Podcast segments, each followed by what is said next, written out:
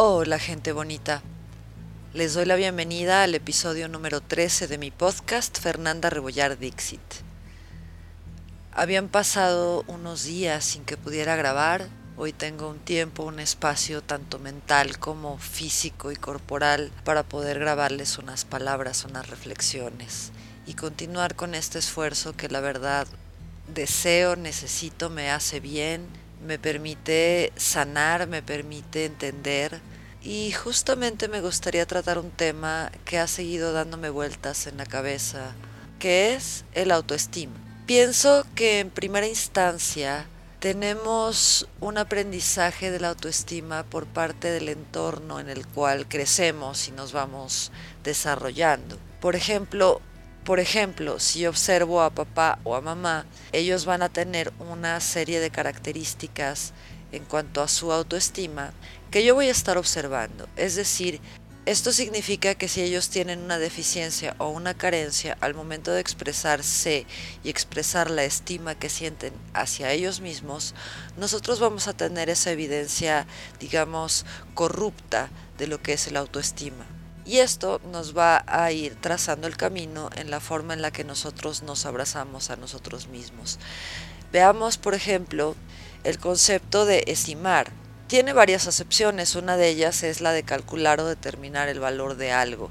Esto quiere decir que al evaluar el autoestima desde ese aspecto, estamos calculando o determinando nuestro propio valor. Y es cuando nuestro entendimiento de nuestro propio valor está perjudicado que tenemos una baja autoestima. Por el otro lado, esto nos habla de sentir afecto o aprecio hacia algo o alguien. El autoestima es exactamente ese amor, ese aprecio que nosotros tenemos hacia nosotros mismos y que combina tanto la parte de nuestra valoración como la parte de lo que nosotros sentimos por nosotros mismos. Pero insisto, esto está entintado por los aspectos que nosotros observamos en nuestra crianza. En un entorno, por ejemplo, escolar, en donde la exigencia se va enfocando a las actividades escolares y a los logros determinados por una calificación y no por un aprendizaje efectivo, existe una tendencia a sentirnos menospreciados por el entorno y por ende nosotros mismos rechazamos esas partes de nosotros y desvalorizamos nuestras propias acciones, porque no saqué 10, saqué 9. Oye, pero si lo vemos desde el otro punto, sacaste 9. Ahora, no estoy de acuerdo con las calificaciones y la forma en la que se hace la evaluación y tampoco estoy de acuerdo en la forma en la que se lleva la escuela para las necesidades actuales, pero bueno, eso es motivo de otro podcast. En este momento más bien quiero hablar de cómo eso afecta a la autovaloración y al auto, pues el autocariño el amor que nosotros mismos nos damos. El otro día hablábamos del amor propio, ahora estamos hablando de cómo nos estimamos tanto en valor como en amor, ¿no? Ya es un concepto un poco más desarrollado.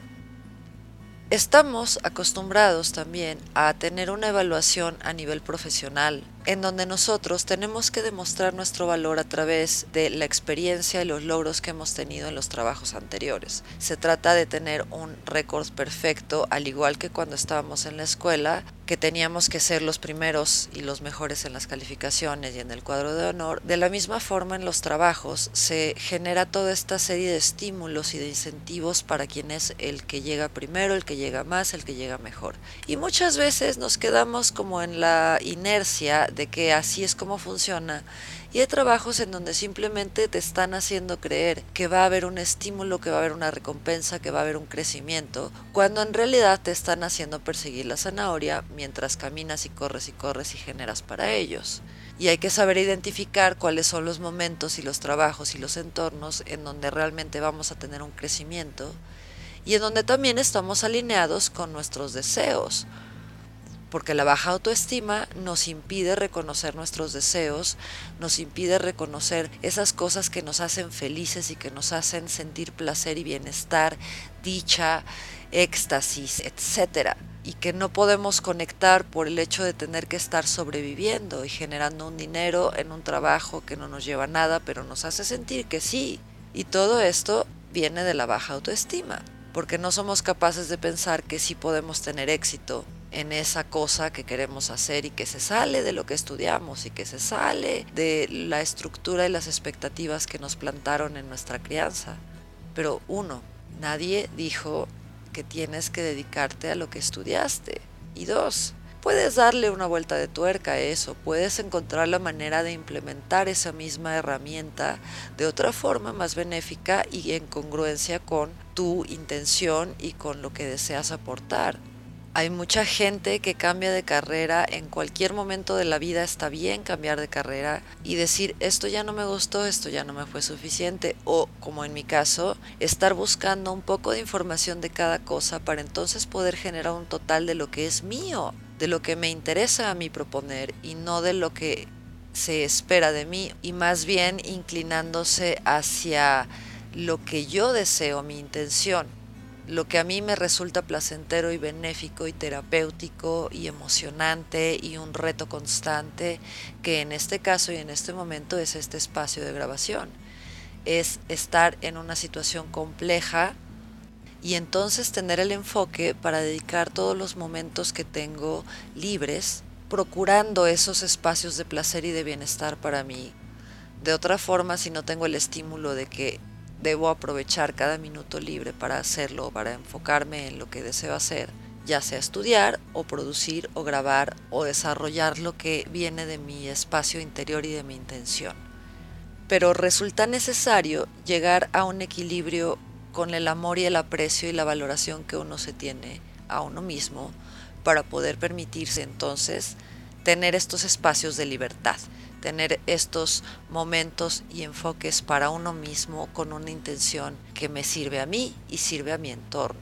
Y esto se logra, insisto, procurando el autoestima, la autovaloración y el autocariño, el amor que nosotros generamos en nosotros mismos ese es el que podemos emanar e irradiar hacia los demás. Ahora, ¿cómo podemos encontrar ese amor y esa estima hacia nosotros mismos? Hemos hablado ya acerca de los espacios de soledad, de esos momentos que tendemos a evitar. Es justo en esos momentos en los cuales nosotros tenemos que poner en la mesa todas las cosas que nos dijeron que somos, lo que creemos que somos, y hacer un equilibrio tratando de descubrir qué es cierto y qué no. A ver, esta maestra me dijo que yo era muy tonto y a partir de ahí yo me lo creí. Y resulta que no, que todo lo contrario, lo que pasa es que la maestra no sabía cómo enseñarme y entonces yo salía de su cuadrado de información. Pero es en ese momento donde yo absorbí la información de, ah, ok, soy tonto. No puedo, se me dificulta, la maestra me lo está diciendo, debe de ser cierto. Y son las figuras de autoridad que se nos plantan, que se nos imponen, que nos obligan a seguir y a creer en su palabra. Y muchas veces es una percepción errónea de lo que nos está sucediendo. Entonces es evaluar toda esa información, poner nuestras piezas sobre la mesa y decir esto es cierto, esto no es cierto, esto me lo dijeron, esto es lo que yo sé y lo que he descubierto, qué tanto sé, qué tanto he descubierto de mí, es posible que todavía haya cosas de nosotros mismos que no hayamos descubierto, capacidades, valores, talentos, inteligencias, como lo quieran llamar y como se les ocurra pensarlo que están ahí latentes esperando a ser descubiertas y que en un momento de introspección nos pueden llevar a cosas mucho más grandes. Puede ser información que no solo nos beneficie en ese momento, sino en nuestro día a día y en nuestro proyecto general de vida, qué es lo que quiero hacer, quién soy, de dónde vengo y a dónde voy. Pero es la introspección, en el momento de estar con nosotros lo que nos permite evaluarnos, evaluarnos y amarnos. Y ahí se trata de poner en duda todo lo que nos dijeron, todo lo que creemos, todo lo que construimos como barreras para proteger lo más sagrado de nosotros. Está basado en la percepción ajena, en las expectativas ajenas y en las murallas que hemos decidido establecer y construido a lo largo de nuestras vidas para protegernos, porque hubo un trauma, porque hubo un dolor, un ataque, una serie de cuestiones que nos generan dolor. Como millennials, nuestra generación trae una carga de dolor y de resistencia porque estamos convencidos de que se puede vivir mejor, de que es posible acabar con el dolor y el sufrimiento y todas estas situaciones negativas que hacen de nuestra existencia en este planeta, ya sea pasajera porque es repetitiva o total porque es la única vida, un martirio. Y estamos convencidos de que se puede vivir mejor y que se pueden tener mejores expectativas. Y estamos luchando todos los días con nuestros demonios y con nuestra autoestima y con nuestra depresión y nuestra ansiedad y el estrés y los traumas y todo eso que venimos cargando en nuestras espaldas para transformar este mundo y para evolucionar todo eso que nos ha sucedido y trascenderlo en algo benéfico. Pienso que es importante tener un poco más de fe en lo que se ha estado gestando y en las decisiones que se están tomando para con las generaciones venideras. Porque estos chicos de pronto nos dicen, ya no quiero estar en la escuela, no me funciona. Y eso no quiere decir que dejen de estudiar, simplemente que el sistema escolarizado ya no les va. Y si pueden estudiar lo que quieren, cuando quieren, porque quieren, mejor. Y nosotros no tenemos la cara para decirles, híjole, ¿qué crees?